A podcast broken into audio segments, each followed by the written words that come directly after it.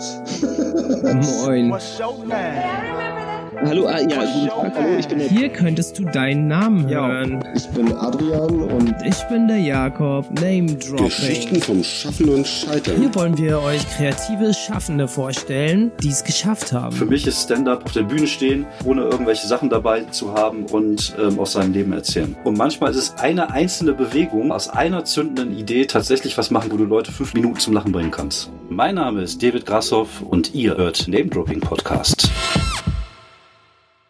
Hallo und herzlich willkommen zum Name Dropping Podcast. Ich bin der Adrian. Mein Name ist Jakob. Es ist Winter 22, draußen ist immer noch Pandemie und wir haben heute einen ganz besonderen Gast, nämlich David Krashoff, seines Zeichens Stand-up-Comedian. Hallo. Ja, hi, grüß dich Adrian, grüß dich Jakob. David ist nicht nur Katzenliebhaber mit einem Hang zu Zombiefilmen, sondern auch Autor, Stand-up-Comedian und bekennender Nerd. Von Rollenspielen und Fantasy-Kurzgeschichten verschlägt es ihn schließlich auf die Bühne, wo er inzwischen über die kleinen Dinge des Lebens und das Älterwerden spricht. Herzlich willkommen, David Grassoff.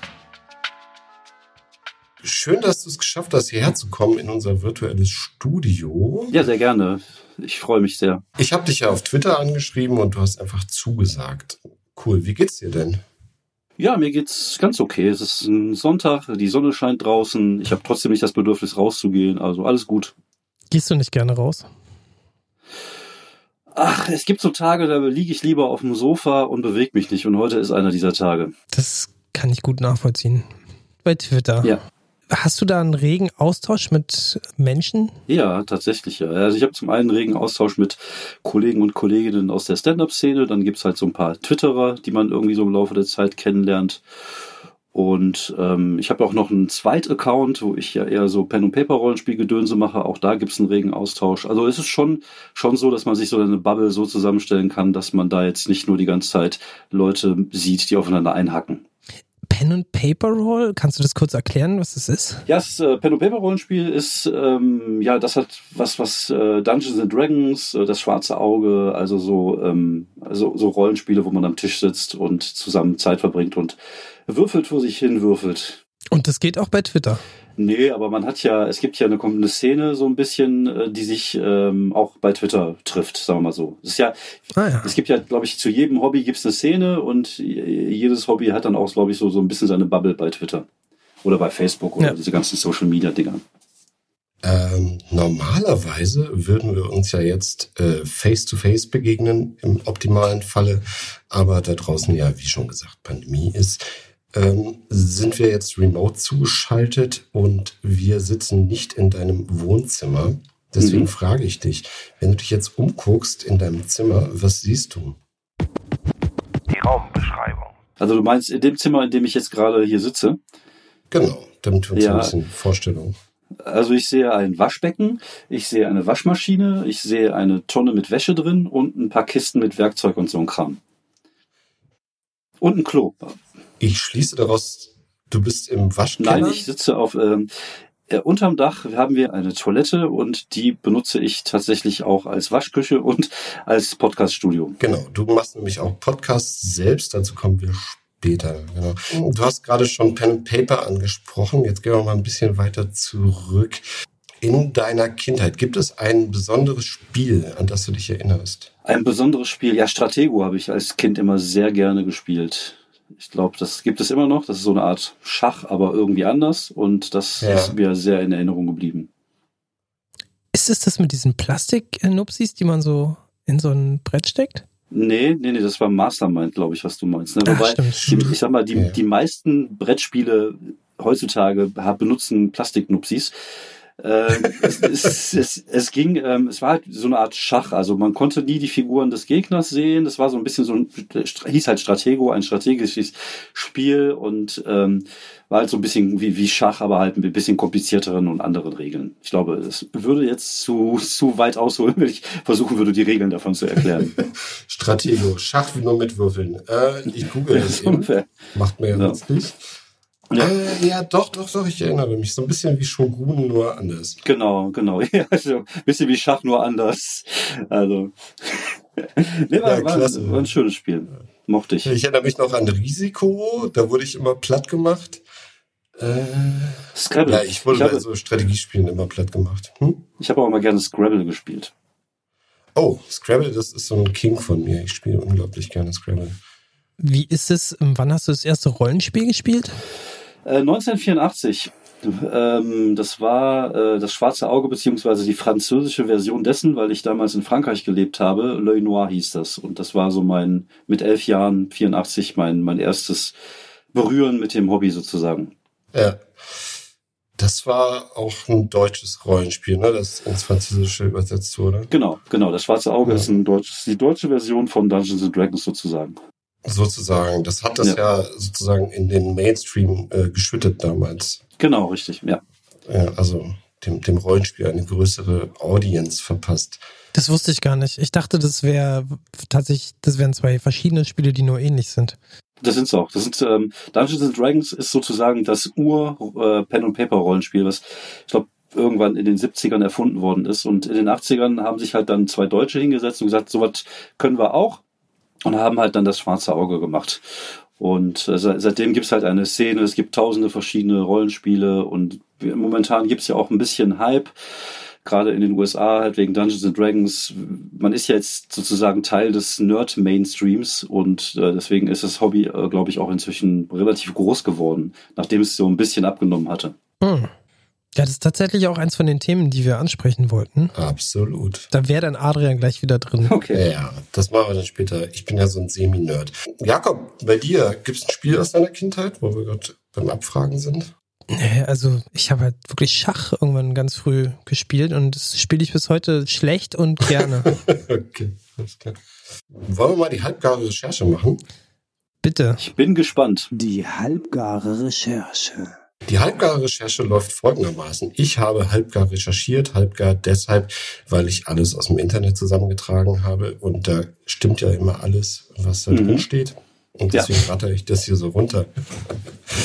Du Ähm, darfst dann äh, unterbrechen, wenn es irgendwie Okay. falsch ist oder ergänzen, wenn da was fehlt. Okay, kein Problem, das kriegen wir hin. Genau. Ähm, du hast einen Wikipedia-Artikel, deswegen war es teilweise gar nicht so viel Arbeit, halbgar Ja. zu recherchieren. Du bist 1973 in Wuppertal geboren. Richtig. Richtig. Und ein paar Jahre später sind wir plötzlich in den 1980ern und du bist in Frankreich und hast deine erste Berührung mit Zombie-Filmen. Genau. Äh, Das Gute ist, in Frankreich äh, gab's oder weiß nicht, wie das heute ist, also damals gab's halt nicht so eine, äh, nicht so, ähm, ja, diesen Jugendschutz, den es heute in Deutschland gibt oder den es damals auch in Deutschland gab. Das heißt, man konnte auch als, ähm, ja, kleiner Junge ins Kino gehen und sich Zombie-Filme angucken. Und ich habe dann schon recht jung so meine Leidenschaft für so Horrorfilme entdeckt und ja, da war schon auch so in den 80ern, auch so wird er so 85 rum gewesen sein. Mhm. Kannst du dich erinnern, was das für ein Film war? Ja, ähm, boah, ich komme aber jetzt nicht mehr auf den Titel. Es war, äh, es ging so ein bisschen ins Komödiantische rein. Es war, ich glaube, The Return of the Living Dead könnte es gewesen sein, wenn ich mich äh, Ja. recht entsinne. Ähm, ich erinnere mich an eine Frau, die halbnackt auf einem Grab getanzt ist. Ein, es, es ging halt schon, wie gesagt, so ein bisschen ins Lustige rein und die Zombies haben dann immer Gehirn gerufen und so. Das, äh, ja, Aber da hast du dann halt auch Kontakt mit Rollenspielen. Das hat's ja eben angesprochen. Ne? genau. Und äh, was hat dich denn nach Frankreich verschlagen? Äh, Meine, meine Mutter ist Französin und meine Mutter hat äh, während eines Aufenthalts in Deutschland meinen Vater kennengelernt. Die haben relativ jung geheiratet und ähm, wie sich später herausstellte, hatte das jetzt keine riesige Zukunft und als sie sich dann getrennt haben, bin ich dann mit meiner Mutter nach Frankreich gezogen, als ich acht Jahre alt war. Verstehe. Und dann wieder zurück. Genau, als meine Mutter dann irgendwann merkte, dass sie mich mit 16 nicht mehr so richtig im Griff hat und ähm, ich nur Scheiße baue und sie auch mal so ihr Leben leben wollte. Wir war ja Aha. auch da noch, sie war ja da noch relativ jung. Also ich war 16, sie war gerade mal 36. Das ist ja kein Alter. Ja, ja. Ist ja auch verständlich, wenn man da, nachdem man sich da acht Jahre um seinen halbgaren Sohn gekümmert hat, vielleicht mal selber noch ein bisschen leben möchte. Und äh, da bin ich dann zu meinem Vater äh, ge gebracht worden, sozusagen, um mich wieder auf den, auf den rechten Weg zu führen. Und äh, das hat so einigermaßen gut geklappt.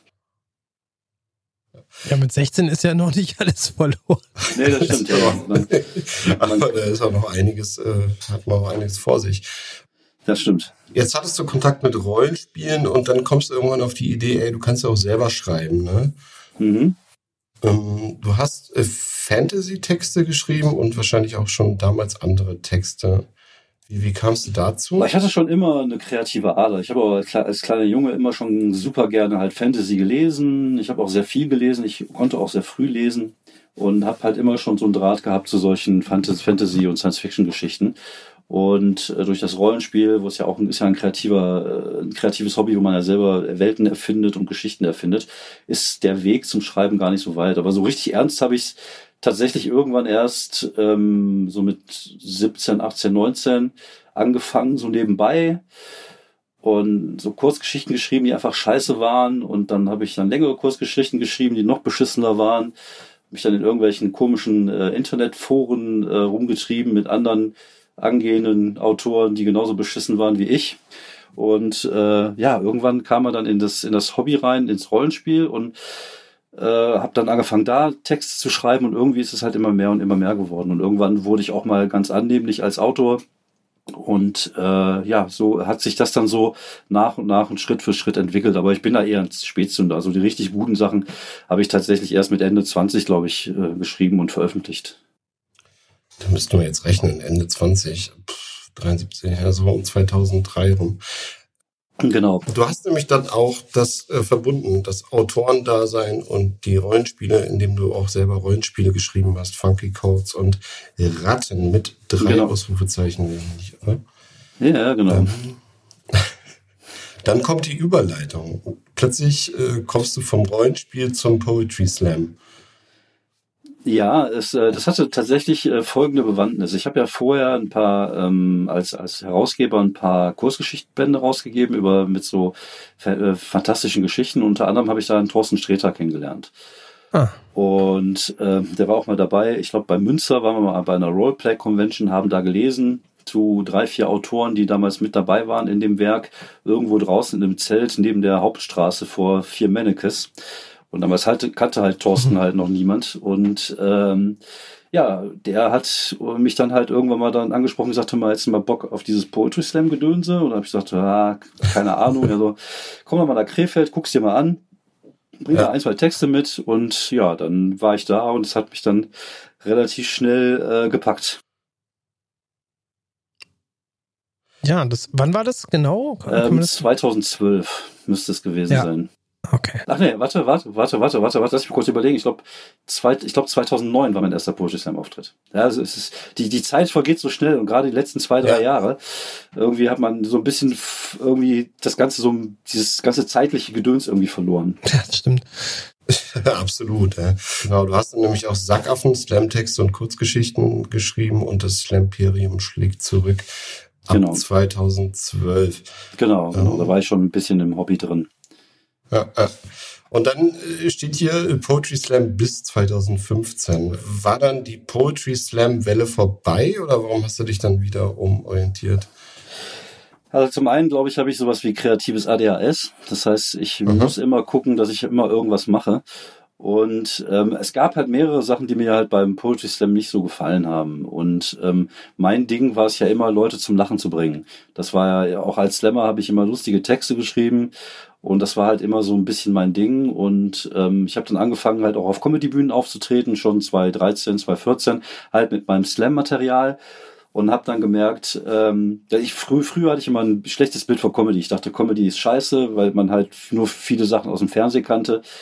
Und dann habe ich angefangen, mich halt tatsächlich mal mit amerikanischer Stand-up-Comedy mal so ein bisschen zu beschäftigen. Mhm. Dann habe ich angefangen, Leute kennenzulernen, die halt Stand-up-Comedy gemacht haben. Und dann habe ich halt gemerkt, wie geil das sein kann und dass ich da Bock drauf habe und dass ich dann auch nicht schreiben muss, weil ich ja sehr faul bin.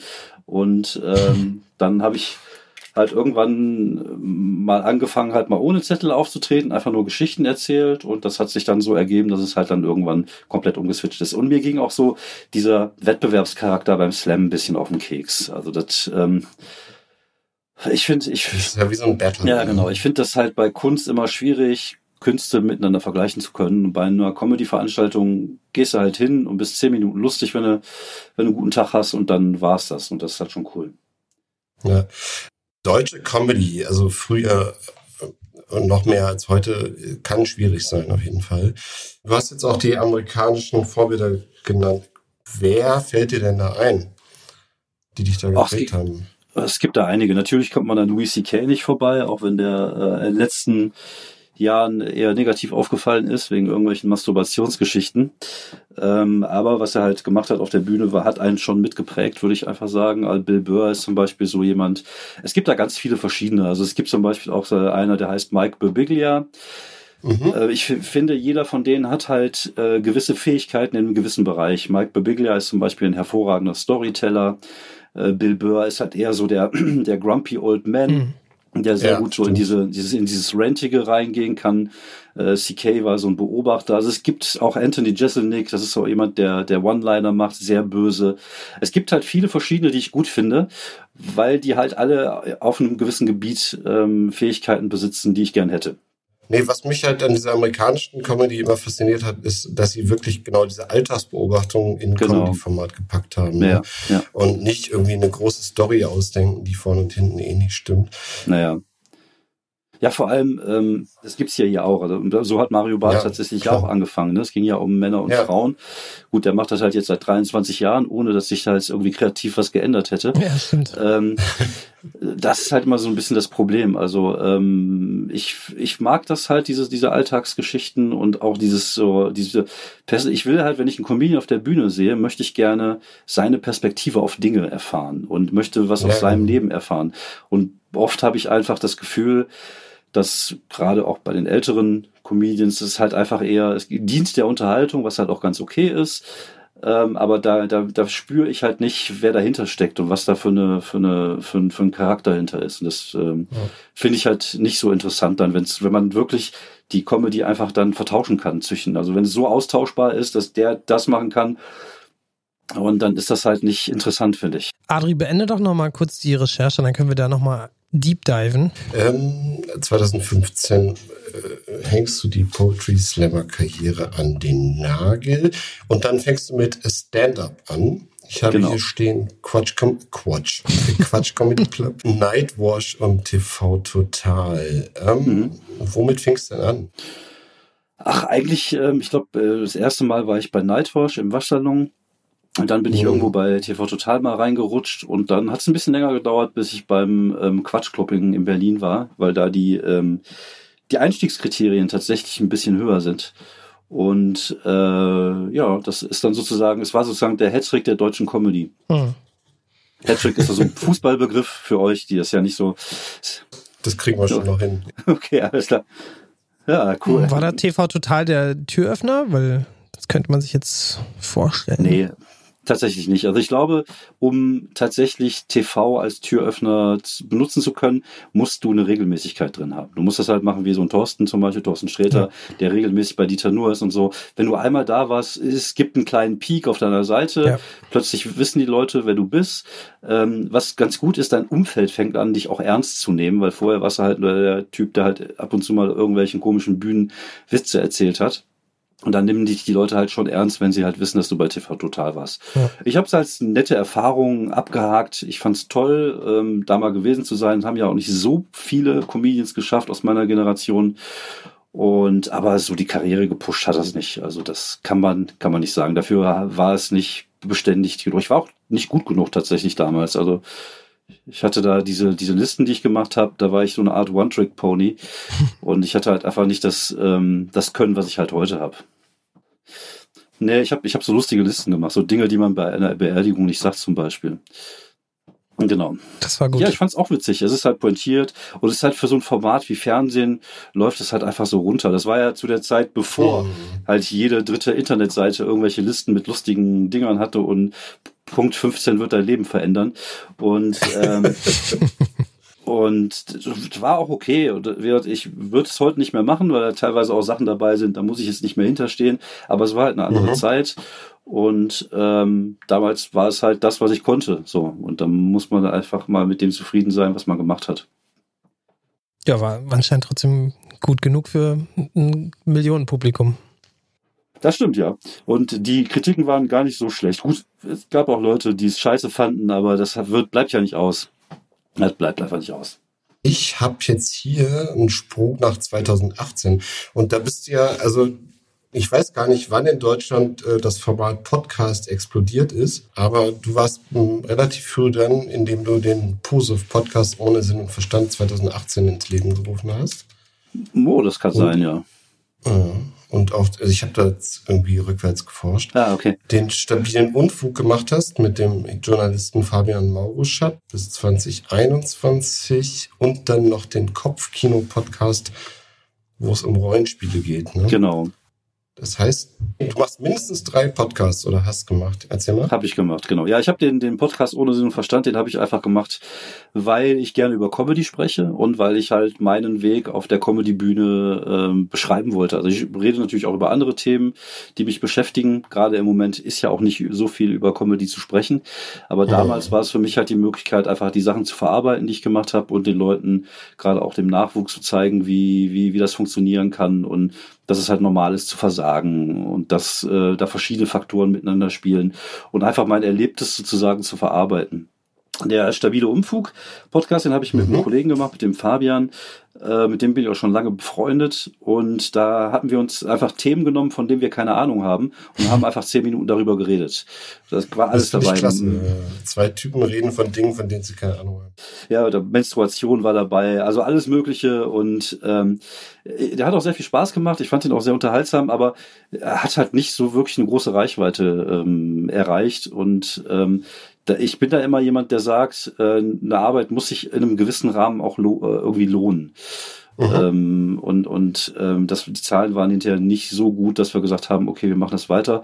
Aber jetzt haben wir ja den Kopfkino-Cast, da haben wir so ein bisschen was Nischiges, ich und Fabian. Und ähm, da gibt's halt die Szene, in der Szene kennt man uns und da sind die Werte schon relativ stabil. Und deswegen haben wir uns jetzt so ein bisschen auf, darauf ein bisschen versteift und konzentriert.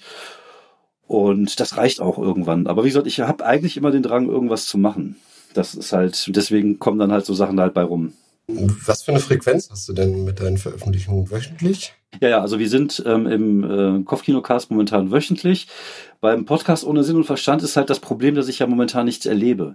Und ich habe jetzt vor vorige Woche wieder angefangen, nach einer längeren Winterpause, aber heute wäre ich eigentlich wieder dran, aber ich habe die Woche jetzt auch nichts gemacht. Das heißt, ich werde wahrscheinlich dann wieder nächste Woche eine Folge raushauen. Also auch da ist es das Ziel, irgendwann wieder wöchentlich unterwegs zu sein. Einfach, wenn Mhm. ich halt jede Woche zwei, drei Auftritte habe, dann habe ich auch genug, worüber ich sprechen kann. Aber was soll ich jetzt erzählen, wie ich die mit dem Hund die Runde raus war, was ich mir wieder für eine Serie geguckt habe? Ja, klar. Und ne, das ist dann halt nicht so interessant für die Leute. Also Nee. ist immer so ein, sonst hätte, sonst hätte ich auch einen Regular Dude Podcast, wo ich einfach nur erzähle, wie es im Büro ist oder so. Ja. Nee. Kann ich den Lied von singen? Also die Wochenenden werden auch nicht spannender. Ich habe sogar in der Podcast-Szene gerade das Gefühl, dass es schon ähm, leicht diese Richtung geht bei manchen Leuten. Dass sie aus ihrem Büroalltag berichten. Nee, die haben dann halt so ein spannendes, ähm, es findet gerade nichts statt, Alltag. Also und Mhm. das äh, ist auch bei bekannten Leuten nicht anders als bei normalen Leuten. Und das Ja, genau. so konsequent sind Ja. die dann eben nicht, dann zu sagen, ja, dann mache ich halt gerade jetzt nichts. Hm? Ich hatte mal irgendwann die Idee, mal gucken, ob sich das irgendwann umsetzen lässt, tatsächlich so eine Art Regular Dude äh, Podcast zu machen, sich halt einfach mit ganz normalen Menschen zu unterhalten über das, was sie tun. Also die Bäckerin, was wie ihr Alltag so ist oder keine Ahnung, Müllmänner oder was auch immer. Ich hatte mal eine Folge, zum Beispiel mit der ähm, Kathi Piris, auch, von Twitter bekannt. Sie ist äh, eine, eine, eine Hostesse. Also ähm, eine Prostituierte kann man sagen. Und äh, fand ich super interessant, mit ihr mal zu sprechen über ihren Beruf, warum sie das macht. Und ähm, das hat mir so viel Spaß gemacht, war die Idee halt einfach da mal irgendwann vielleicht sowas zu machen. Aber ich habe halt immer ein bisschen das Problem, ich habe halt keine große Reichweite. Und wie gesagt, ich finde, je, ähm, je äh, mehr Arbeit in, einem- in man in ein Projekt reinsteckt, umso schneller oder, oder umso mehr muss man, glaube ich, auch wieder kriegen, weil sonst ähm, macht es keinen Sinn oder, oder gibt es keinen Sinn, das überhaupt zu machen. Ich bin da ein bisschen speziell, was das angeht. Ja, ich fühle es. Hm. Dann haben wir 2021, beziehungsweise sind wir schon in der Gegenwart mit dem Stand-up-Programm Alte Schule. Ähm, wofür steht der Titel? Also äh, es ist ja eigentlich die deutsche Übersetzung für Oldschool Mhm. und ich glaube, das ähm, beschreibt mich ganz gut. äh, weil ich ja auch schon nicht mehr der Allerjüngste bin und ähm, ja, ich rede halt auch übers Älterwerden. Ich äh, rede darüber, dass ich versuche nicht irgendwie zum Grumpy Old Man mich zu verwandeln, was mir immer wieder schwer fällt und ähm, ja, ich, ich fand, ich habe lange nach einem Titel gesucht, der so ein bisschen zu mir passt und ähm, ich hatte auch tatsächlich erst den, den englischen Titel äh, in Betracht gezogen, also Oldschool. Aber ich finde, alte Schule klingt irgendwie gut. Und ähm, ich kam halt leider nur sehr selten dazu, es tatsächlich auch zu spielen, weil halt genau in dem Augenblick, wo ich äh, alles fertig hatte, kam halt sozusagen Corona und naja, den Rest kennen wir. Das wäre meine Folgefrage gewesen. Äh, wie entwickelt man ein Stand-up-Programm oder wie zieht man ein Stand-up-Programm in einer Pandemie durch? Gar nicht. er ist tatsächlich so, also gar nicht. Also es lohnt sich ja. einfach nicht momentan. Also bei mir ist es eh grenzwertig, Solo zu spielen, weil ich hier nicht so bekannt bin und in der Pandemie noch noch weniger. Also ich habe jetzt ein paar Termine. Ähm, ich habe mal auch ähm, während der Pandemie mal eine Stunde gespielt bei einer Convention, bei einer Rollenspiel-Convention, wo ich da natürlich den Vorteil habe, dass die Leute mich kennen. Ich bin äh, nächsten Monat bin ich glaube ich noch irgendwo hier in der Ecke und und spiele das im Rahmen einer so einer so einer äh, so einer Veranstaltungsreihe wo man da einfach so mit reingequetscht wird. Die Leute müssen dich da nicht unbedingt kennen. Das heißt, die kommen nicht wegen dir dahin, die kommen wegen der Veranstaltungsreihe mhm. dahin. Ja, und so ist das. Auf der anderen Seite darf man ja nicht stehen bleiben. Ne? Man muss halt schon trotzdem gucken, dass man neues Material irgendwie generiert und die paar Möglichkeiten, die man hat für Open Mics und solche Geschichten auch nutzt, um dann halt am neuen Material zu arbeiten, weil man ja, wie gesagt, weil ich gerade auch unbedingt jemand bin, der, der Sachen schaffen möchte und erschaffen möchte und ich äh, mich dann irgendwann langweile, wenn ich mein Zeug von vor drei Jahren spielen muss. Ähm, Habe ich das richtig verstanden, dass du auch Leute einlädst oder war das nur im Podcast-Bereich? Ähm, inwiefern meinst du jetzt mit einladen oder wie? Ja, du sagtest das eingangs kurz und ähm, ich habe das auch andernorts gelesen, aber ich weiß jetzt nicht, ob du sozusagen auch eine Veranstaltungsreihe machst oder ob du. Ja, genau. Ja, ja, ja, ja ich habe ähm, in, in, äh, in Krefeld und in Wuppertal eine Veranstaltungsreihe, wo ich ähm, was mache. Also jetzt in Krefeld geht's im März wieder los. Das ist ein Open Mic einmal im Monat, jeder zweite Dienstag in der Kufa in Krefeld. Und in Wuppertal habe ich halt auch irgendwie fünf, sechs äh, Veranstaltungen pro Jahr in, einem, in einer kleinen Location, wo ich halt dann ähm, ja, eine, eine Mixshow mache, also mit verschiedenen Künstlern und Künstlerinnen. Hm, wie heißt es in Wuppertal? Kennt man das? Ja, also kann durchaus sein. Es ist äh, die Vollkontakt-Comedy. Mhm. Und bevor Corona kam, waren wir eigentlich fast immer ausverkauft. Und das bewegt sich an so einem Rahmen von 100 Leute. Ist ein kleiner Laden, aber super geil. Also super viel Spaß gemacht. Und es waren auch schon tolle Leute da. Und Thorsten Sträter war schon mal da, Bastian Bielendorfer, Jan van Weide und ähm, alles gute Leute. Und die Shows mhm. waren immer sehr beliebt. Und wie gesagt, dann kam halt Corona und im Moment machen die da gar nichts mehr. Ich habe aus deinem aktuellen tatsächlich aber schon was auf YouTube gesehen. Also einmal hattest du die Chance, das irgendwie zu dokumentieren. Ja, das kann sein, ja. Ich weiß nicht, ähm, was du da gesehen hast. Also ich habe, glaube ich, ähm, auf meinem YouTube-Kanal momentan nur zwei oder drei Videos. Ich war jetzt letzte Woche in mhm. Bochum, habe ein bisschen was, äh, was aufgenommen. Und letztens, also im Sommer lief es ja eigentlich wieder einigermaßen okay. Also ich hatte im Sommer viele Shows weil man draußen machen konnte und weil natürlich die Zahlen unten war. Also jetzt richtig beschissen lief es halt jetzt erst wieder seit, seit Herbst vorigen Jahres. Ja, klar. Wie weit ähm, bist du davon finanziell äh, abhängig oder hast du noch einen anderen Beruf, den du nebenbei machst? Ja, ich bin äh, hauptberuflich bin ich ähm, Speditionskaufmann. Also ich habe tatsächlich einen 9-to-5-Job und arbeite in einem Logistikunternehmen als Disponent und das mache ich ja schon seit über boah, 1000 Jahre und das ist ja das, was meine Rechnung bezahlt. Aber ja. es ist halt schon so, dass man natürlich äh, gerade in der Zeit vor Corona lief es ja ganz gut bei mir. Das heißt, ich war beim Quatschclub, ich war regelmäßig bei Nightwash, ich habe auch mal den Opener, beziehungsweise ich war auch mal Featured Artist bei Thorsten Sträter und da hat man schon nebenbei ordentlich Kohle verdient und die ist halt dann komplett weggefallen. Also es tut schon ja, weh auf jeden Fall. Ähm, aber mich ist es natürlich, mich hat es halt nicht so hart getroffen wie die Leute, die wirklich hauptsächlich davon leben müssen. Da habe ich schon ein bisschen Glück gehabt. Ja. Und ähm, die Location in Krefeld, ist es die, wo dich Thorsten Sträter damals hingenommen hat oder ist das was anderes? Ne, ist eine andere tatsächlich. Ähm, wo Thorsten mich damals mitgenommen hat, war das Jewel Pub. Äh, ist so eine kleine Rockerkneipe dort und ähm, sehr netter Laden. Und meine Veranstaltung findet in der KUFA statt, in der Kulturfabrik in Krefeld. Ah, ja. Aber irgendwie Krefeld ist immer so ein Stück, war immer so ein Stück äh, künstlerische Heimat für mich, Ah, das ist komischerweise. interessant, ja, weil es sonst Ja, nicht auch, so total. famous ist. nicht, Ja. nee, nicht wirklich, nein, das stimmt. Aber Thorsten Sträter kommt von dort oder wie kommt es bei ihm da? Weil, Nö, der hat mich da einfach mal mitgeschleppt. So. Ähm, der kommt aus Waltrop in der Nähe von Dortmund, kommt der. ja klar, kennt man ja. Ja, natürlich. nee, ich habe das, ähm, das ist halt so ein bisschen, jetzt muss ich halt zugeben, ich bin nicht oft auf Live-Veranstaltungen in diesem Bereich und krieg trotzdem wirklich eher so das mit, was im Fernsehen dann ankommt. Das ist ja dann nicht alles, was, was ihr äh, Comedians macht oder Stand-up-Leute. Also es, ich weiß auch gar nicht, ob die sich alle als Comedians immer bezeichnen. Wir haben eben darüber gesprochen eingangs, ähm, dass es ja auch Musiker gibt, die Stand-up machen ne, und die setzen dann am Klavier und singen. Das ist ja dann nicht wirklich Mhm. klassisch Comedy, Nee. aber dieses Label, das ist eben doch wichtig immer, ne, wenn du dich jetzt verkaufst. Also es ist schon so, also ich, ich würde sagen, die, die Comedy ist ein großer Schrank und da gibt's halt verschiedene Schubladen. Es gibt Musikcomedy, es gibt Rollencomedy, aber und, und Stand-up-Comedy ist halt eine von diesen, von diesen vielen verschiedenen Schubladen, die es dort gibt.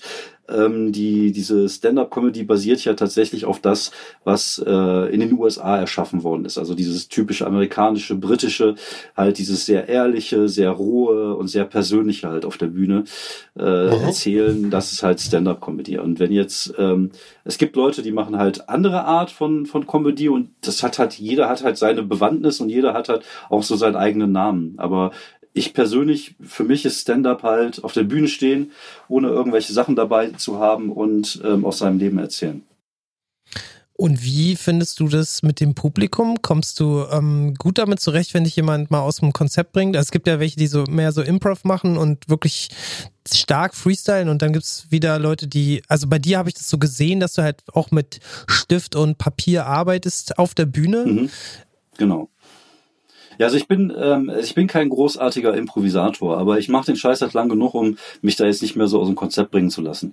Also ich ähm, weiß mich da schon zu erwehren und es ist, glaube ich, auch einfach wichtig, äh, dass das Publikum halt merkt, dass du die Kontrolle da oben hast. Also dass du das sozusagen ausstrahlst, dass du weißt, was du tust. Auch wenn das, was du gerade ausprobierst, nicht funktioniert, dann äh, wissen die aber halt trotzdem, das nächste kann halt wieder lustig sein. Und du brauchst halt schon äh, so ein bisschen Bühnenerfahrung, um, um halt, äh, ja, diese, diese, dieses Selbstvertrauen da oben irgendwie auszustrahlen. Und wenn da mal jemand reinhakelt, also ich habe schon, ich habe schon ganz krasse äh, Comedy-Abende in irgendwelchen Kneipen gehabt, wo die Leute lattenstramm waren. Also mich schockt da nichts mehr. Also Das kann ja auch äh, gut sein. Genau, also man kann ja damit spielen und man kann da, man kann ja gucken, was macht man damit und manchmal entstehen sogar einfach coole Situationen und, und auch cooles Material, was man dann für hinterher benutzen kann. Ja. Aber ähm, das ist halt, ja, wie gesagt, aber das ist halt Bühnenerfahrung. Ne? Also jetzt jemand, der das jetzt seit vier Wochen macht, der wird natürlich da schneller aus der Ruhe gebracht als ich, der das halt schon ein paar Jährchen jetzt auf dem, auf dem Buckel hat. Und kannst du dich an, an eine Erfahrung erinnern? Sorry, Adri, du bist gleich dran. Ähm, wo du, Alles gut. ich höre ihn immer so, ähm, ja, ähm, kannst du dich an eine Erfahrung erinnern, die, wo du wirklich gesagt hast, oh nee, das, das ging wirklich gar nicht, wo du mal irgendwie die Ah, Show ja. unterbrochen hast oder ähnliches? Mehrere. ja, ja, ja, da gibt's nicht nur eine. Also man hat schon auch mal richtig beschissene Shows gehabt. Also gerade am Anfang, wo man angefangen hat, ich glaube, so in den letzten Jahren hat sich das ein bisschen minimiert, weil man einfach auch besser wird und einfach auch, wie gesagt, so ein bisschen auch ein Stück weit diese Ausstrahlung hat, dass einem das auch nicht mehr wehtut wie früher. Aber ich hatte schon alles dabei. Also ich hatte schon ein Publikum dabei, das keinen interessiert hat. Ich habe schon auf Stadtfesten gespielt, wo wo irgendwie vor einem einfach nur eine so eine so eine Bierbank war mit vier Ömmerkes. ich, äh, ich hatte mal einen Auftritt, der war so schlecht, dass irgendjemand aus dem Publikum auf die Bühne gekommen ist und mich in den Arm genommen hat. Also ich habe da schon Oh. sehr viel auch Scheiße erlebt, aber ich finde, das gehört Ja. auch ein Stück weit dazu, um dich zu formen. Und ähm, wie gesagt, so dieses, dieses lustig, äh, dieses lustig Schreiben und so, das ist eigentlich gar nicht so das Schwierige. Das Schwierige ist es halt einfach so, es zu vermitteln und halt einen Raum zu lesen und, und halt diese, all, all die Sachen, die man halt einfach nicht lernen kann, sondern die man einfach nur durch Erfahrung, ja, die man lernen kann, aber halt durch Erfahrung. Ja. Ja. Ja, also die, die Bühne ist ja dann sozusagen auch dein, dein Übungsplatz, ne, als Genau. Stand-Up-Comedian, ne? Du, Genau. Weil da Du hast kannst- du dann das Feedback und guckst, was Genau. äh, ankommt, was nicht. Ja, du kannst ja nicht zu Hause üben. Du kannst ja nicht, äh, du hast einen Gedanken, du findest ihn lustig und dann kannst du dir ja nicht deinem Spiegelbild erzählen. Das ist ja nicht wie beim Musiker, der kann sich hinsetzen und seinen Riff immer und immer wieder üben. Ich kann das nicht, sondern ich muss darin vertrauen, dass die Idee, die ich habe, lustig ist. Und dann gibt's halt solche Veranstaltungen wie jetzt in Bochum, sogenannte Open Mics. Also wenn ich zum Beispiel irgendwo hingehe und bezahlt werde für eine Comedy-Show, dann werde ich nicht anfangen zu testen. Dann spiele ich mein safes Material, weil dafür werde ich bezahlt und dann in dem Augenblick bin ich auch ein Stück weit Dienstleister. Aber dieses, um dieses safe Material zu erarbeiten, brauche ich halt einfach Bühnen, wo ich die Möglichkeit habe, was auszuprobieren. Und das sind halt meistens so Open Mics, dann hast du sieben bis zehn Minuten, du kriegst kein Geld dafür, aber kannst mit deiner schrägen Idee auf die Bühne gehen. Meistens habe ich auch schon ein, zwei Gag-Ideen im Kopf, aber dann erzähle ich einfach. Und dann äh, beim Erzählen merke ich, ah, okay, das hat, das hat einen lustigen Kern, da kann ich was draus machen. Und dann nehme ich das alles auf und höre mir das zu Hause an und beim nächsten Mal schreibe ich halt neue Ideen zu der Idee, die das dann weiterführen. Und so entwickelt Mhm. sich dann halt irgendwann so ein größeres Stück Material, was man dann wieder, wenn es gut funktioniert, benutzen kann, wenn, wenn man irgendwie Geld für eine Show kriegt zum Beispiel. Hm, spannend. Verstehe. Ja, und das ist dann so Trial and Error und dann so äh, Rohdiamantenschleifen. Genau. Ja, manchmal, manchmal kriegt man gar keine Reaktion und manchmal Mhm. merkt man relativ schnell, ah, okay, das ist lustig. So, und dann äh, bedarf es aber vieler kleiner Schrauben, weil ein Stand-up-Vortrag besteht aus vielen verschiedenen Faktoren. Es versteht, es ist zum einen, es ist das Sprachliche, also wie erzähle ich etwas? Dann gibt's den, die Intonation, also auch da, äh, wie intoniere ich etwas? Äh, bin ich laut? Bin ich leise? Äh, dann gibt's die Mimik, dann gibt's die Bewegung dazu und es ist halt wirklich ein, ähm, ja, ein, ein, ein Ding, was halt auf vielen verschiedenen Takt Faktoren besteht. Und manchmal ist es eine einzelne Bewegung, die einen Witz dann zum Funktionieren bringt. Und das ist halt super faszinierend, finde ich. Okay. Und dann geht es so nach amerikanischem Vorbild halt wirklich um Alltagserlebnisse, ne? Und die Nichtigkeit dieses Alters und das irgendwie pointiert darzustellen. Genau. Also es gibt, es gibt äh, zum einen Themen, die mich beschäftigen, zum Beispiel das Älterwerden, Mhm. darüber mache ich relativ viel. Und dann sind manchmal so Sachen wie, ich räume auf und finde eine Kiste und da sind sechs Guardkabel drin. Und ich frage mich, was, warum habe ich sechs Guardkabel? Wozu Ja. brauche ich in meinem Leben nochmal sechs Guardkabel? So, und Ja. dann fängst du an, diese Idee halt weiter zu spinnen. Ich nenne das immer auf eine Idee rumkauen. Ja. Oder warum Mhm. gibt es Menschen, die sich in die Stadt stellen und als lebende Statue? So, das sind ja so die Sachen, die ich jetzt neuerdings Genau. probiert habe. Was bringt dich dazu, das zu machen? So, und gute Frage. Genau.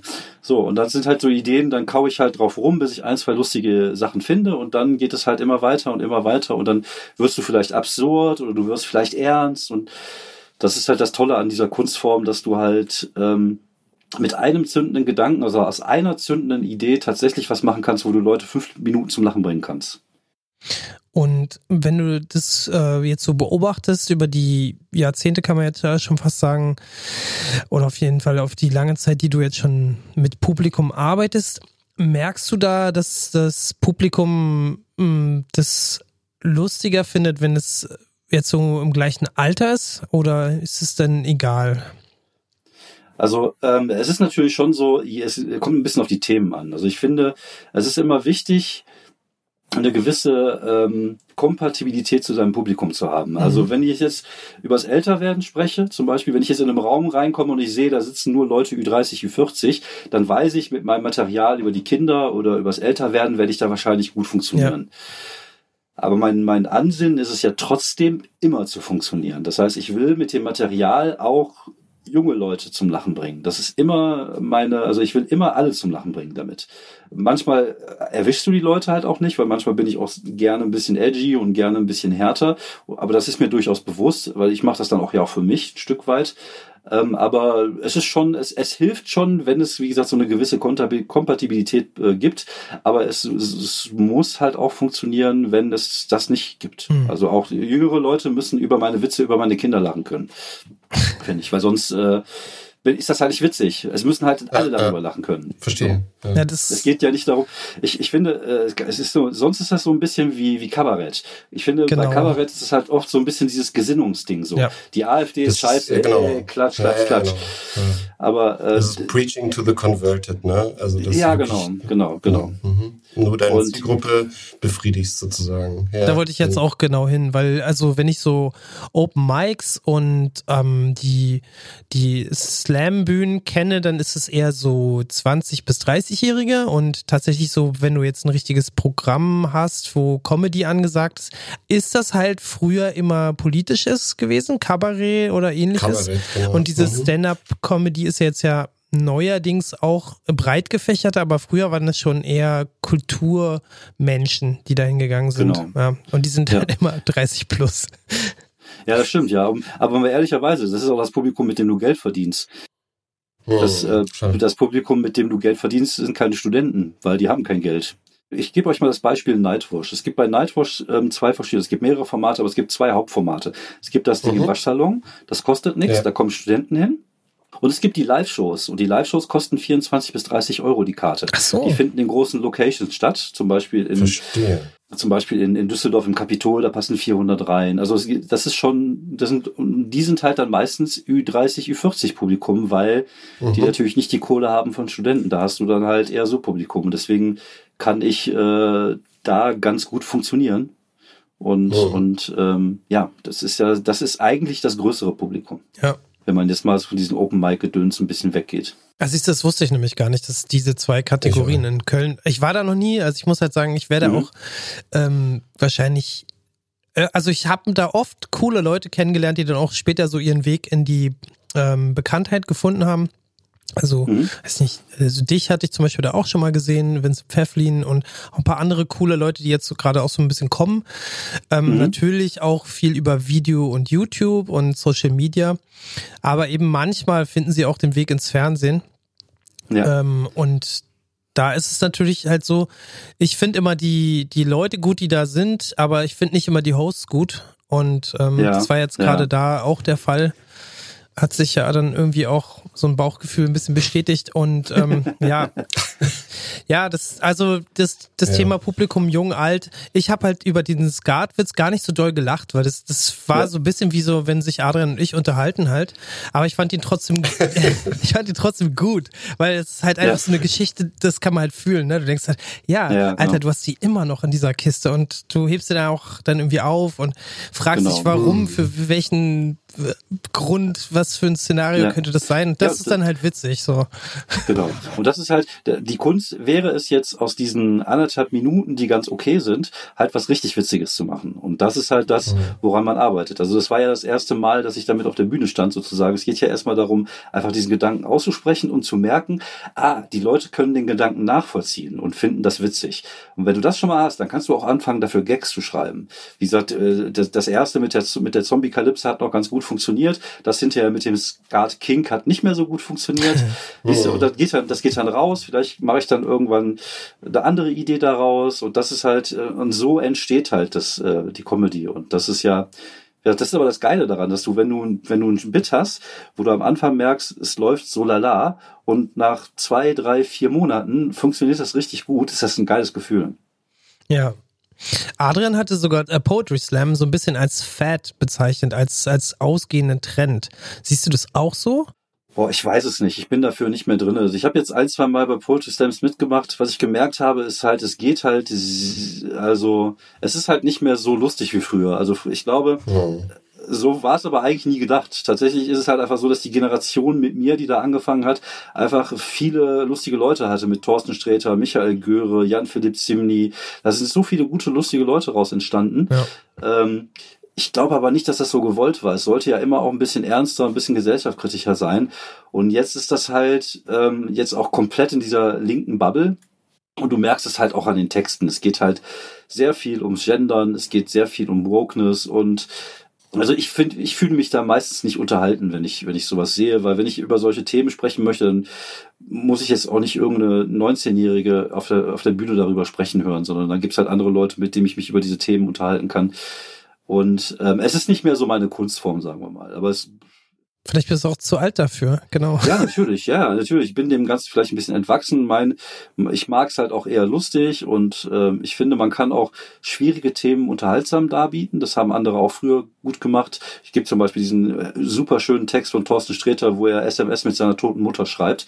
Und es ist ein total trauriges Thema, aber ein total witziger Text. Und ähm, genau, ich finde es halt immer ich finde, es ist äh, eine Kunstform, schwierige Themen lustig zu machen. Und das ist äh, schwierige Themen einfach so vor sich hin zu jammern, finde ich langweilig. Das, das langweilt mich halt auf Dauer. Vor allem, weil das halt irgendwie alles irgendwann gleich klingt, so ein bisschen. So. Und äh, da gibt's Leute, die da, die da so ein bisschen rausstechen, so eine Bosetti zum Beispiel, die, die hat einen gewissen Unterhaltungsfaktor äh, aber weiß ich nicht. Also wie gesagt, es ist halt einfach nicht mehr so mein, meine, meine Kunstform. Aber ich bin auch schon seit Ewigkeiten daraus. Von daher kann ich das eigentlich auch nicht mhm. wirklich beurteilen. Ja, gut. Aber ich äh, wollte das einfach nur mal hören, ob du das auch so siehst, ja. Hm? Ja, also. Es wird sein Publikum finden, gerade so im studentischen, ja. jungen Milieu und Leute, die halt gerne ihre Meinung auf einer Bühne hören. Ja. ja, okay, das, das wäre dann eine neue Form von politischem Kabarett. Ja, ist es so ein bisschen, ja. Hm. Nur ja, aber auch, ja, ja, gut, das ist bei Kabarett ja auch manchmal so. Stimmt. Ja, aber anderes ja, ja. Thema. Ähm, ja. Ich glaube, was, also worauf ich aber damals hinaus wollte, als ich dieses Statement äh, tat, gestern damals, ähm, mhm. ist, glaube ich, dass einfach Poetry Slam war eine sehr zeitgeistige Sache. So mhm, wie stimmt, eine Zeit vor 10, 15 Jahren hatte jeder einen Blog, jetzt hat jeder einen Podcast. Vor 20 Jahren hatte jeder eine Homepage und irgendwann war halt Poetry Slam total angesagt und jeder musste mhm. Poetry Slammer sein oder einen kennen. Ähm, ja. ja, ich habe das vielleicht auch so ein bisschen so gelesen, weil ich habe ähm, einen deiner ähm, fixierten Tweets auf deiner Timeline gelesen und auch Adrian ja. weitergeschickt. Und da steht, äh, mit 30 habe ich mit dem Schreiben angefangen. Mit 36 stand ich das erste Mal auf einer Poetry Slam Bühne. Mit 42 hatte ich meine Premiere als Stand-up-Comedian und dann den Zusatz noch, man ist nie zu alt, um nichts Vernünftiges aus seinem Leben zu machen. Das, ja, fand ich echt gut, so, so ein Drei-Satz-Lebensbeschreibung. Äh, da kann man eben diese, diese, ja, diese Entwicklung vielleicht so ein bisschen ablesen. Ja. Ja, mir, ist, mir ist durchaus klar, dass, äh, dass äh, Comedian zu sein jetzt nicht dass das Leben vieler Menschen verändern wird wenn auch ich inzwischen der Meinung bin, dass es das zumindest ähm, für einen kurzen Augenblick tut. Also ich merke das gerade jetzt in der Pandemie, jetzt auch in Bochum, dieser Auftritt da, die Leute waren ja völlig euphorisch. Du hast halt echt gemerkt, die hatten einfach Bock drauf, die hatten einfach Lust rauszugehen und oh. Spaß zu haben. Und ähm, wenn man da auf der Bühne steht und man merkt das, man hat zehn Minuten wirklich Spaß mit den Leuten, mhm. ist es ja ein schönes Gefühl für alle, für Fall. alle Personen, die, die da sind. Und ähm, in dem Augenblick änderst du das Leben auch der Leute auch ein Stück weit, glaube ich, zum Positiven. Aber auf der anderen Seite nehme ich mich halt nicht so ernst, dass ich jetzt denke, ich bin da der große Moralapostel auf der Bühne. Ich mache Pimmelwitze und Witze über Skatkabel. Also bitte.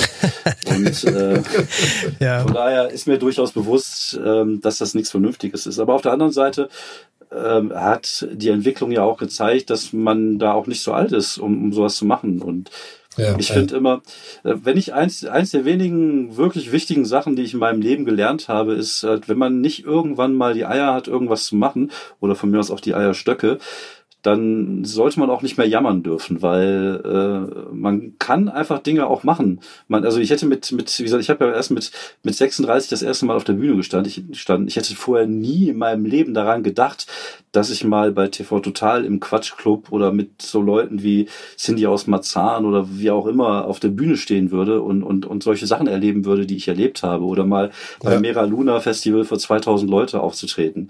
Das hätte ich ja nie geglaubt. Also ich das wäre ja, das hätte meinen Horizont ja gesprengt. Und von daher äh, beschreibt dieser Tweet, glaube ich, auch so ein bisschen dieses Ding, dass man halt, äh, ist halt scheißegal, ob, ob du jetzt 24 bist oder ob du 46 bist. Wenn du Bock drauf hast, mach es einfach. Ja, das ist genau das, was ich da auch draus gelesen habe. Das macht dich sehr sympathisch. Es hat nämlich so eine Anfrage bei uns mal gegeben. Im Dezember haben wir so eine ähm, Adventssendung gehabt und da hat tatsächlich jemand äh, noch sehr viel jüngeren Alters eben auch uns so eine ähnliche Frage gestellt, ab wann ist man zu alt für, ich glaube, es war ein Instrument lernen und mhm. ähm, ich finde es immer wieder total wichtig zu hören, wie Leute dann teilweise auch mit 52 erst irgendwie CEOs von irgendwelchen Firmen werden und eben nicht schon mit 20 ja, genau. oder dich dann eben, ähm, der jetzt sagt, ja, mit 42 war halt der Start. So, das finde ich auch irgendwie sehr ermutigend. Ich habe mir die Frage natürlich auch gestellt. Ich habe mir natürlich auch die Frage gestellt, boah, wie lange, äh, wie lange kann ich das machen, ohne jetzt lächerlich auf der Bühne zu wirken zum Beispiel. Also ich finde zum Beispiel, wenn du jetzt äh, Rapper bist oder Hip-Hopper und du bist mit 56 noch auf der Bühne, dann finde ich das schwierig. Aber ich glaube, Stand-up ist so eine Kunstform, die auch davon lebt, dass äh, man Lebenserfahrung hat und Dinge äh, beobachtet und dafür bist du halt nie zu alt. Und ähm, Deswegen haben so Leute wie, wie George Carlin zum Beispiel bis ins später Alter gemacht und die wurden ja auch nicht wesentlich Ja. schlechter. Nee, auf keinen Fall. Oder, oder Ricky Gervais zum Beispiel hat ja auch jetzt gerade ähm, einen Peak erreicht und der ist ja auch, glaube ich, schon über 50. Ja. Also von daher, ist mal, das ist äh, eine Kunstform, die, die jeder machen kann, die jede machen kann und äh, wo das Alter einfach völlig scheißegal ist. Wo es eigentlich ein Vorteil ist, weil, mal ehrlich, was äh, soll mir so eine 20-Jährige auf einer Bühne erzählen, was ich als äh, 48-Jähriger nicht schon tausendmal gehört hätte. Und ist es nicht interessanter, jemanden zuzuhören, der, der offen und ehrlich auf seiner, auf seinem Bild scheißt und auch gerne davon erzählt, wie er versagt. Und ne, Ja, ich finde beides halt gut. Ich finde beides gut. Ich finde es auch gut, dass inzwischen halt ähm, von äh, mit 20 bis mit 60 alle auf der Bühne stehen nebeneinander und sich auch gegenseitig Mhm. jedenfalls vor der Kamera den ähm, Applaus gönnen. Ähm, ich weiß Ja. natürlich nicht, wie es hinter den Kulissen aussieht. Man hört manchmal so ein paar Sachen, aber ähm, das, also so ein Thorsten Sträter ist genauso interessant, finde ich, weil jetzt haben wir, glaube ich, seinen Ja. Namen zum zehnten Mal erwähnt. Also Ja. liebe Grüße. Ja. Ähm, das Ja. ist, das ist auf jeden Fall einer von den Leuten, die ich wie zum Beispiel auch Kurt Krömer besonders mag, weil sie Ja. so grumpy und, und so Genau. zerrissen und vielleicht auch, ähm, keine Ahnung, irgendwie schwierig sind und dass sie ihre Schwierigkeit halt auf der Bühne ausleben, ist halt irgendwie ihr großes Glück und wahrscheinlich könnten die in keinem anderen Beruf irgendwie wirklich ähm, nette Eisverkäufer oder ein, oder netter ähm, äh, Grundschullehrer wird schwierig, glaube ich, ne? Also Das stimmt, ja. Also ich, äh, ich habe die Erfahrung gemacht, also ich, es gibt wenige Leute in der Szene, mit denen ich jetzt kein okayes Verhältnis habe. Ähm, ich habe mit vielen Leuten ein gutes Verhältnis und wir hatten zum Beispiel voriges Jahr, waren wir in Berlin zu mehreren Künstlern und das war halt lustig, weil wir saßen abends in der, äh, irgendwo in Berlin von der Dönerbude, haben was gegessen. Da war, äh, ich war dabei mit meinen 48, Michael Schön, der ist glaube ich auch schon 50. Dann war Niklas Sieben dabei, der gerade so Anfang 20 ist, seine Freundin. Also so, Generationen, die eigentlich äh, auch vom, von den Typen her im, im echten Leben nie was zusammen gemacht hätten. Ja. Und äh, also genau so ist das. Und wir sind halt alle vereint halt durch diese, durch diese Liebe zur Stand-up-Comedy. Und es ist immer wieder schön, sich mit Leuten zu treffen. Es hat oft auch so ein bisschen Klassenfahrtcharakter, wenn man die Leute gerade jetzt während Corona nach langer Zeit wieder trifft. Und das ist egal, welche Farbe, welches Geschlecht oder, oder was auch immer die Person dann hat. So- Solange die Person lustig ist und solange die Person äh, respektvoll mit den anderen Leuten umgeht, ist alles in Mutter. Natürlich gibt es hier und da auch ein paar Arschlöcher. Äh, Hier und da kommt es natürlich auch raus. Und ich finde, das sollte auch bei, äh, bei, bei allen so sein, dass wenn die Scheiße bauen, dass sie da auch gerade für stehen müssen. Aber auf der anderen Seite gibt es halt einfach auch so viele tolle Menschen in der Szene und auch so viele Menschen, mit denen man sich da sehr gut äh, verstehen kann, mit dem man, wie gesagt, im echten Leben, also in seinem normalen Leben vermutlich niemals Kontakt gehabt hätte. Ja. Gutes Schlusswort für diesen äh, Absatz. Ich würde sagen, Adrian, wir haben jetzt hier auch ein bisschen was, um das Ganze aufzulockern. Ja, hier wird aufgelockert. Äh, neben Stand-up-Comedy gibt es nämlich noch Quizshows, die im Fernsehen laufen, wie Butter, wie geschnitten Ja, Brot. das stimmt, ja. Bock auf ein Quiz? Drop Quiz. David, Jakob, habt ihr Bock auf ein Quiz? Ja, ich blamier mich gerne in der Öffentlichkeit. Darum geht's. Okay, genau das- darum geht's. Darum geht's. Es geht um äh, Ruhm, Ehre und Scham, wie eine, äh, ein, eine Gästin, ein Gast mal sagte. Ähm, ich habe hier 1, 2, 3, 4, 5 Multiple-Choice-Questions, Fragen, jeweils Okay. ABC. Mhm. Ähm, es ist überhaupt nicht schlimm, wenn man es nicht weiß. Die meisten Fragen sind eh sehr äh, nerdy. Okay. Genau, ihr spielt gegeneinander. Ihr könnt einfach euch auch beraten und äh, es geht auch nicht um Zeit. ihr sagt dann einfach, was ihr für richtig haltet, lockt es dann ein. Wenn du es sicher weißt, äh, solltest du es nicht sofort rausschreien, weil dann weiß Mhm. Jakob, dass es richtig ist. Ah, okay. Außer du legst ihn Ich rein. verstehe. Das geht natürlich auch. Ah.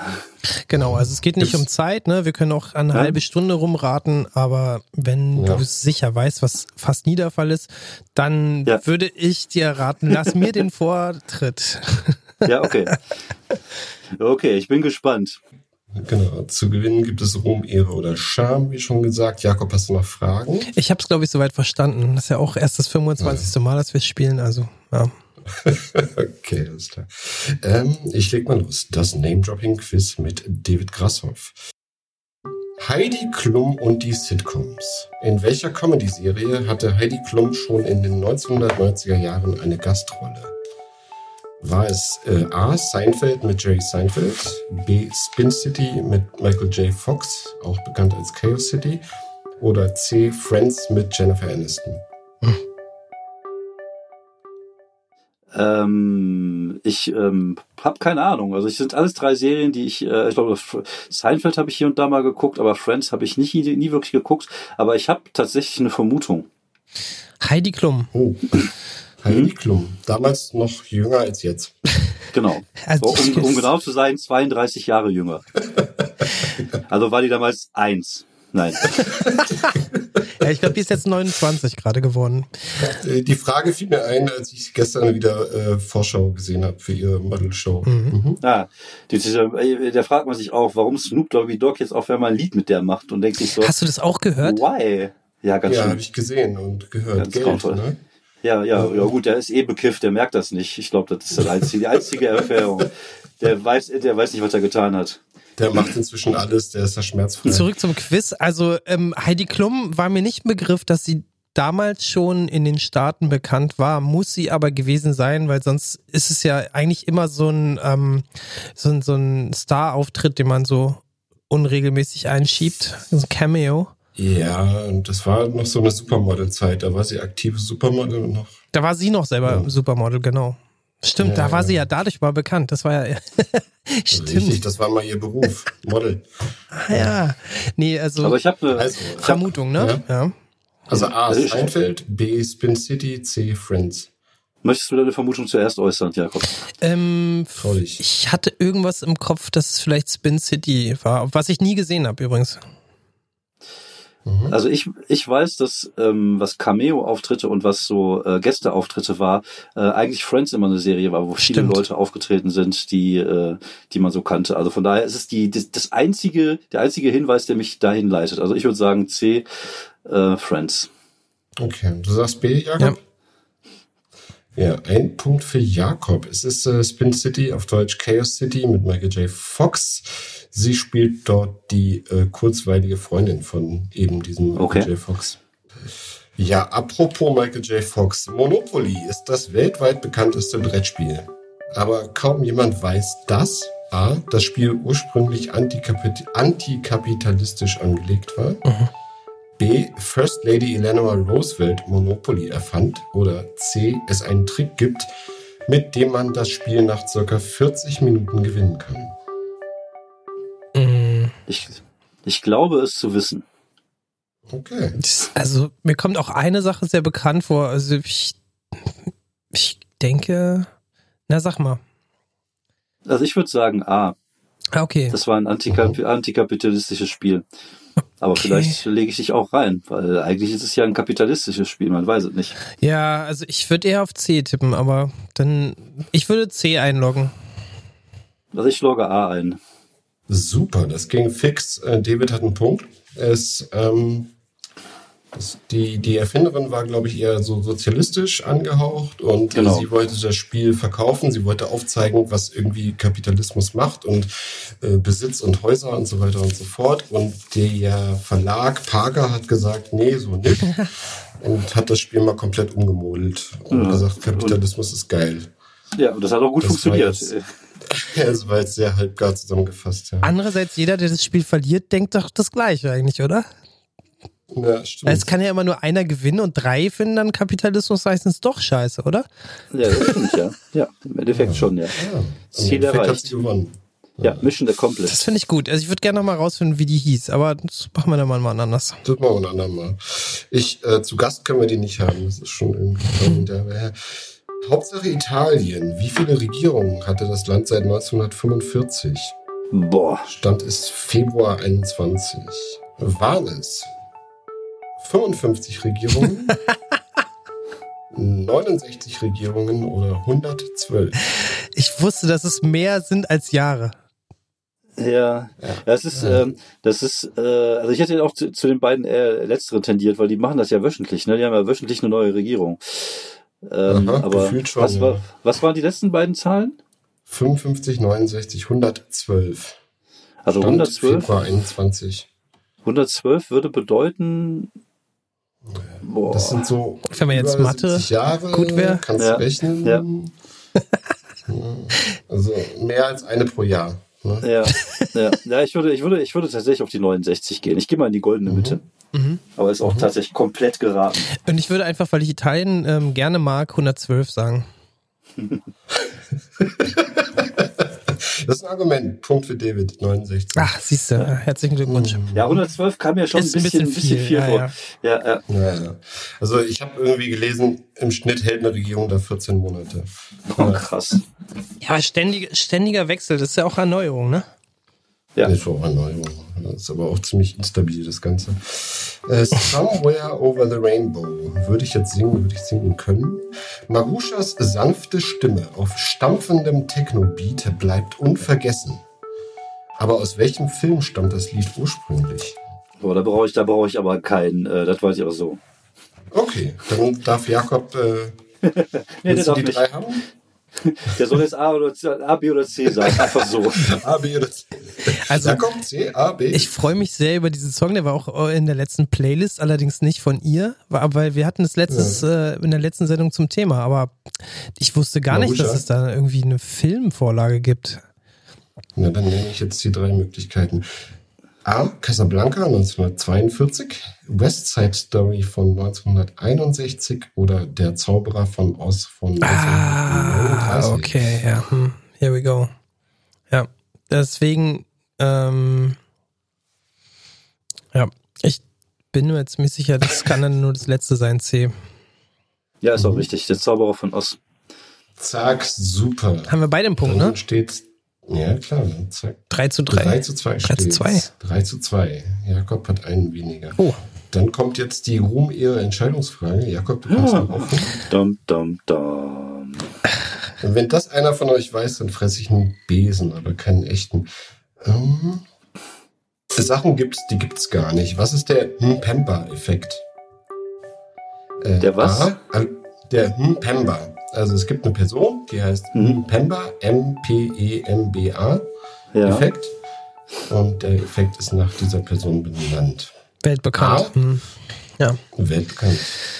Aluminium dehnt sich im Vakuum schneller aus.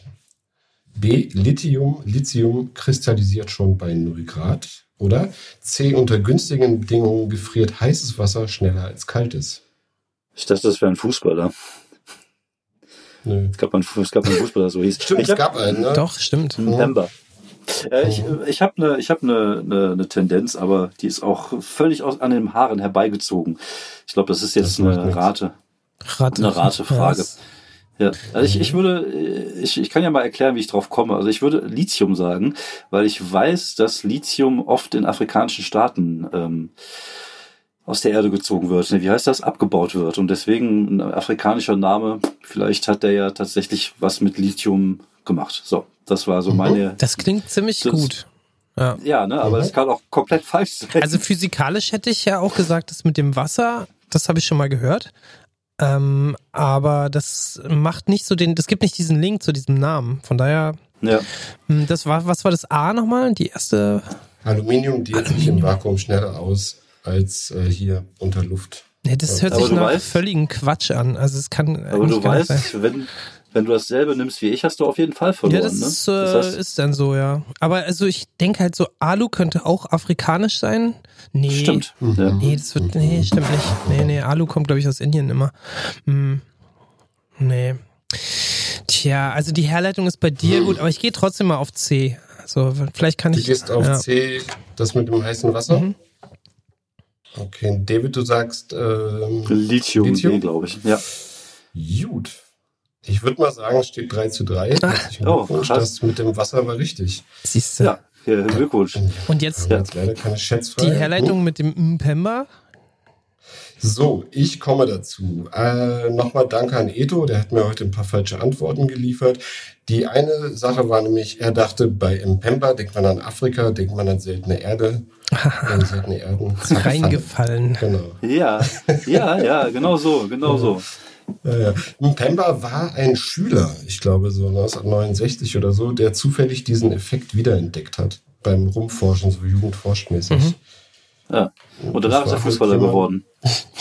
Danach ist er Fußballer geworden und war dann erfolgreicher. Ja. Ich habe jeden Fall mehr Geld verdient. Ja, klasse. Okay, ja, dann haben wir wieder Das- unseren Bildungsauftrag ähm, erfolgreich absolviert. Dann können wir jetzt wieder ins Nerdige absteigen. Apropos nerdig, gut, dass du es sagst. Ja. Ähm, jetzt habe ich mich selber unterbrochen. Jakob, Was wollte ich eigentlich sagen? nee, Jakob, jetzt habe ich gemerkt, ich habe dich unterbrochen. Nö, ich habe dir eigentlich eine Vorlage geliefert und die hast jetzt Ach so, äh, ich nicht kaputt verwandelt. gemacht. Genau. Mhm. Genau. um im Fußball apropos zu bleiben. nerdig, Ähm, ich habe schon öfter mal festgestellt, Nerds sind plötzlich salonfähig geworden. Ja. Äh, wann war das und wie kam das? Hast du da eine Theorie zu? Ich habe auch so ein paar Ideen, klar. Ja, ja, auf jeden Fall. Profi. Klar. Ja. Ähm, ich, ich glaube, ähm, zu, zum Nerdtum gehört eine gewisse äh, Portion an Fanatismus und an Kreativität. Ich glaube, das ist ähm, alles, was so ein bisschen damit zu tun hat, weil man sich ja auch gerne da in fremde Welten flüchtet, so ein bisschen eskapistisch ist. Und es bedarf immer auch ein Stück weit der Fantasie für, also auch Kreativität und halt, wie gesagt, man muss halt irgendwie Fan von was sein und da sehr drinstecken. Und ich glaube, die Ja, Leute ja. in meiner, Gener meiner Generation, also die in den 70ern, 80ern diese, diese Wurzeln des Nerdtums aufgesaugt haben mit Star Wars, Indiana Jones, Ja, Zurück ja, in die. Zukunft. Das sind die Leute, die dann hinterher zum Beispiel äh, die Marvel-Filme gemacht haben oder zum Beispiel äh, Serien gemacht haben wie Buffy oder oder dann selber äh, in diesen Bereich gegangen sind und halt Dinge erschaffen haben und Dinge kreiert haben und äh, dadurch halt auch ein ein äh, ein, äh, ein, ein Sprachrohr der Nerds geworden sind und halt diese ganzen Sachen Mhm. wie die Marvel-Filme und die Comics und und D&D und Stranger Things. Das sind alles Leute meiner Generation, die halt damals damit aufgewachsen sind und jetzt halt in der Situation sind, kreative Dinge zu erschaffen. Und das Okay. kommt halt gut an. Okay, verstehe. Das heißt, die, äh, die Nerds von damals sind die Autoren von heute, Genau. ähm, die genau das verarbeiten, weil Stranger Things hatte ich ja auch als Beispiel und dann gibt es halt so Sachen wie Big Bang Theory, wo das Nerdtum total gefeiert wird, womit ich dann auch tierische Bauchschmerzen habe, aber das ist ein anderes Ja. Thema. Ja. Und äh, ich meine, aus meiner Schulzeit warst du halt als Nerd irgendwie nicht so super beliebt, ne? Ist das so? Ja. Ja, ich denke, es wird aber heute auch nicht mega anders sein, oder? Ich weiß es nicht. Also ich glaube, heute, heute sind halt die Sachen aus dem Nerdtum teilweise halt so sehr ins normale Leben gerückt, dass man zum Beispiel kein Mhm. Nerd mehr ist, wenn man Videospiele spielt. So, Genau. äh, Das, das war Das ja, stimmt. meine Generation hatte ja nicht jeder ein, ein VC20 oder ein C64er zu Hause stehen. Ja. Und Ja. ähm, heute hat ja jeder einen Rechner oder ein Tablet und so. Und Oder eine jeder Playstation. hat, ja. Genau. Jeder hat Zugang zu diesen Serien, zu diesen Filmen. Es bedarf auch keine große, keine große Anstrengung mehr, um, um gewisse Sachen zu konsumieren, so wie damals. Also damals musstest du ja ins Kino gehen, du musstest dir äh, Mhm. Videos irgendwie besorgen und so. Und das hast du heutzutage nicht mehr. Dadurch diese, dadurch, dass halt alles so schnell ähm, zur Verfügung steht, ist, glaube ich, auch äh, jeder ein Stück weit nerdiger als, als früher ähm, die, die Generation war. Und ich glaube, ähm, aber so, ich weiß nicht, ob man heute noch gemobbt wird auf der Schule. Ich glaube, da wird man wegen anderer Sachen gemobbt inzwischen. Glaube ich auch. Also, hier hat ja auch jeder dann andererseits wieder seinen engen Freundeskreis dadurch geschlossen. Ne? Also ich, ich kann mich Genau, zum Beispiel auch ja. erinnern, dass ich halt, äh, weil ich Schwarzes Auge nicht gespielt habe, bei Leuten, die mir eigentlich total sympathisch waren, halt nicht ähm, dann mich mit denen getroffen habe. Also da war ich dann Ja. quasi der Außenseiter. Also, Ja. pff, ähm, wie ist es denn, kann man vielleicht so ein ähm, Draht rüberspinnen äh, zu vom Nerdtum, den du quasi in deinem Rollenspiel und ja, Spiele äh, Kram hattest zu dem, zu diesem ähm, Nerdmädchen, heißt das, glaube ich, der Sketch bei dir? Mhm. Oder Sketch sagt man nicht, ne? Äh, nee, nee, das ist ein Text. Das ist einfach nur ein Text gewesen, glaube ich. Das war ja ein Slam-Text. Und ähm, ja, natürlich. Also es ist halt so, der Text basiert ja auch auf eigene Erfahrung sozusagen. Er ist natürlich auf Wirkung geschrieben. Das ist immer das, das Problem, wie gesagt, so ein bisschen bei Poetry Slams. Hat man natürlich, äh, hat man natürlich Sachen auf Wirkung geschrieben, ne? weil man wollte, dass die Sachen gut auf, aufs Publikum oder beim Publikum ankamen. Mhm. Aber es basiert ja schon irgendwie auf, auf viele Sachen, die man selber erlebt und, und, und gut findet. Und äh, da geht's ja dann um die Identifikation, dass es halt da draußen einfach viele Leute gibt, die das dann auch gut finden. Ist ähnlich wie mit den Skatkabeln. Das finden auch nur Leute wahrscheinlich lustig, die, die wissen, was ein Skatkabel ist. Ja, aber der, also das ist vielleicht auch so das po Poetische, das Poetry-Slammerische daran, dass du dich ähm, da in so ein Thema reinbegibst und dann redest du dich so richtig in Rage. Rage, genau. Und es ja, hat so einen richtigen, ähm, so, eine, so eine Kurve, wo es dann so, dann geht's um, um äh, Magersucht und ganz wichtige Themen halt auch so. Also du kommst dann auch so in, im Allgemeinen an. So. Mhm. Ja, aber das kann ich, das kann ich kann nicht sagen. Also wie gesagt, ich äh, kann dir sagen, dass der, dass der Text einfach geflossen ist. Ja. Also das ist ja oft bei, bei kreativen Sachen. Du weißt nicht genau, warum du das machst. Du hast natürlich, ich habe natürlich schon das Ganze auf Wirkung geschrieben. Mir ist da durchaus auch bewusst, dass das auch Themen sind, die vielleicht ganz gut ankommen. Auch am Ende diesen Twist, den es da gibt. Mhm. Er ist natürlich auch schon ein bisschen auf Wirkung geschrieben. Ich habe es natürlich ernst gemeint, aber man weiß natürlich schon, was man damit bewirkt. Ja. Und ähm, ich glaube, das ist aber auch ganz normal. Bei, bei Liedern ist es ja auch so, wenn du ein Liebeslied schreibst, dann äh, bist du ja, willst du ja auch, dass die Leute da, da mitgehen in dem, was du da gerade sagst. Oder so. Stimmt. Ich finde es halt immer noch ein gutes Teil. So, wie siehst du das oder wie stehst du damit? So, wir haben halt jetzt, als wir dich eingeladen haben, schon darüber gesprochen, wie das mit dem Altern von so Witzen ist. Ja, das, also ich weiß ich nicht, also es ist manchmal ein bisschen, also es, äh, es gibt da auch Leute, die da, die da durchaus sex sexistische Tendenzen in dem Text sehen. Und das mag durchaus sein, aber das hat ja auch oft, ähm, das ist immer ein bisschen das Problem, was ich generell finde bei, bei Texten oder bei Witzen, ist, dass oft die Intention des, des Schreibenden äh, nicht berücksichtigt wird, sondern nur die eigene, so wie man das selber versteht. So, und meistens hat ja, gibt's da einen Graben zwischen beiden. Also meistens ist das so, dass ähm, der, der, der Schreibende nicht irgendwie intendiert, irgendjemand zu verletzen, aber irgendjemand spürt, fühlt sich dann vielleicht verletzt Mhm. durch irgendeinen Witz oder einen Text oder sowas. Da gibt's halt schon so einen kleinen Graben. Aber wie gesagt, alles in allem, ich finde den Text immer noch gut und den lese ich auch hier und da auch noch bei irgendwelchen Conventions und der wird halt gerade auch von Mädels gemocht. Also von daher scheint der nicht ganz so schlimm zu sein. Du hast es ja auch mal ein bisschen alles so thematisiert in verschiedenen Podcasts von dir. Ähm, wie findest du das denn, wenn du jetzt auf andere Kolleginnen guckst? Also ich habe zum Beispiel jetzt im amerikanischen Dave Chappelle äh, mit seiner, jetzt schon ein paar drei Jahre her, glaube ich, die Show ähm, gesehen, wo er das auch mal anspricht, dass er auch viele Witze nicht mehr bringt und ähm, inzwischen das aber jetzt doch wieder bringt, weil er halt sich auch nicht canceln lassen will und ähm, Mhm. halt die berühmte Frage stellt, worüber darf man denn überhaupt noch Witze machen? Ja, und das ist natürlich, je älter man ist, desto schwieriger immer so ein bisschen. Wie, wie Ja, ist es bei natürlich. dir? Ja, also es ist, es ist schon schwierig, aber ähm, die Frage ist halt immer auch, ähm, inwiefern verletzt man da jemanden mit einem Witz? So, ähm, das Problem ist halt, heutzutage fühlen sich halt viele Leute von Kleinigkeiten auch verletzt. Ich erinnere nur daran, es gab ja mal diesen Doppelnamenskandal, dass da irgendeine Olle bei einem Karnevalsveranstaltung auf irgendjemand losgegangen ist, weil er einen Witz über Doppelnamen gemacht hat. Muss ich da jetzt Okay. Rücksicht nehmen? Muss ich darauf Rücksicht nehmen, dass es Leute gibt, die verletzt werden, wenn man Doppelnamen benutzt? Ich würde zum Beispiel auch jetzt kein keinen Witz über, über Transmenschen machen oder so, der despektierlich ist. Und ähm, Mhm. ich tue mich da auch äh, schwer bei gewissen Themen, da, da würde ich einfach auch die, einfach die Finger von lassen. Ja. Also oft geht's darum, halt zu zeigen, was für eine eigene geile Meinung man hat. Und das ist halt gerade bei Twitter so ein Ding, dass man sehr gerne den Leuten zeigt, dass man halt moralisch überlegen ist Mhm. und dass man halt solche Sachen dann halt anprangert. Und das Mhm. geht mir manchmal auch ein bisschen auf den Keks. Und deswegen mache ich jetzt hauptsächlich Witze über Skatkabel. Ja, okay. Verstehe.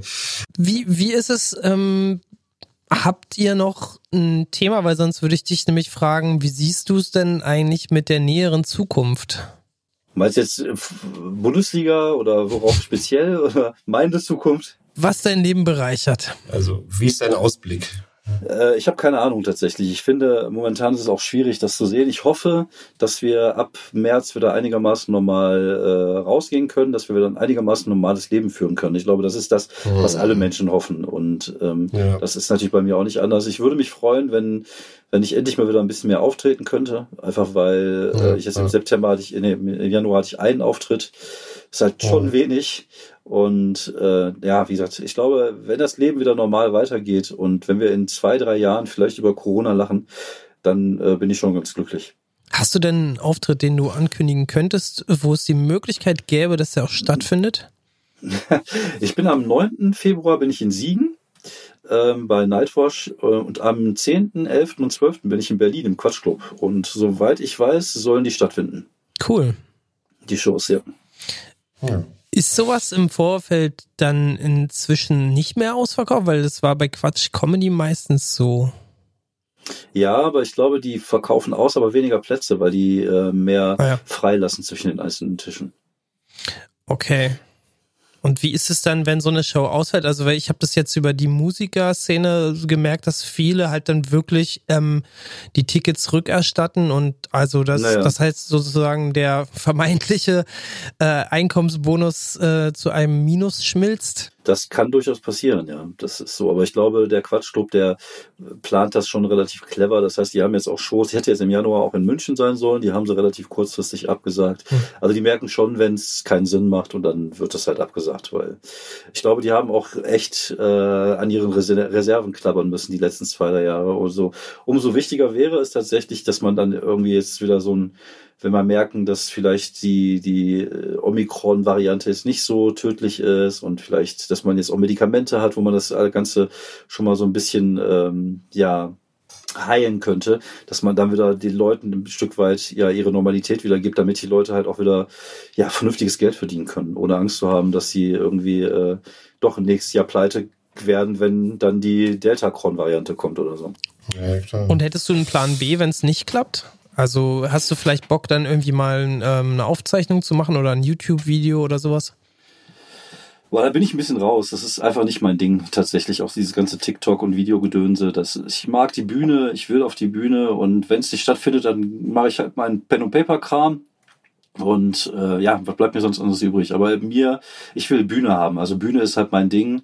Ich will dieses Hey. Erlebnis mit den Leuten zusammen haben und ich äh, habe da keine Befriedigung, wenn ich jetzt irgendwie lustige Videos zu Hause drehe. Ja, kann ich verstehen. Gut, ich fand's ja. Bisher haben wir, glaube ich, sogar fast alle Themen besprochen, die wir auf unserem Zettel hatten. Wie ist es mit dir, Adrian? Ja. Hast du noch eins? Nee. Wir haben so ziemlich alles abgehakt hier, was uns so einfiel. Ähm, ja. Das ist jetzt deine Showbühne. Du hast ja schon gesagt, Ja. du willst der, auf der Bühne stehen. Willst du noch irgendjemanden grüßen oder was Schönes sagen? Ach, äh, bleibt gesund, bleibt gesund und Ja. äh, da will ich, wenn ich eine Sache sagen dürfte, schaut euch, wenn ihr die Möglichkeit habt, demnächst auch wieder Comedy live an, weil es ist halt kein Vergleich mit dem, was man im Fernsehen sieht. Ähm, die Situation in einem Club zu sitzen, in einem schönen kleinen stickigen Club und sich eine Comedy-Show anzugucken mit äh, coolen Comedians und Comedians, das ist ein Erlebnis, was man äh, ja zu Hause auf dem Sofa einfach nicht hat. Ja, das ist ein gutes Schlusswort. Okay, Jakob, das nehmen wir uns zuerst. Im Frühling gehen wir zusammen in die Scheinbar, wenn es wieder möglich ist. Genau. Dann wünsche ich euch das möglichst Beste Ja, auf eine neue, schönere Normalität. David, cool, dass du hier warst bei uns. Ja, sehr gerne. Hat sehr viel Spaß gemacht. Vielen Dank an alle, die bis hierhin zugehört haben. Ja, Dann verabschieden gesund. wir uns. Ja. Jo, bleibt gesund. Ciao, macht's gut. Ciao. Ciao.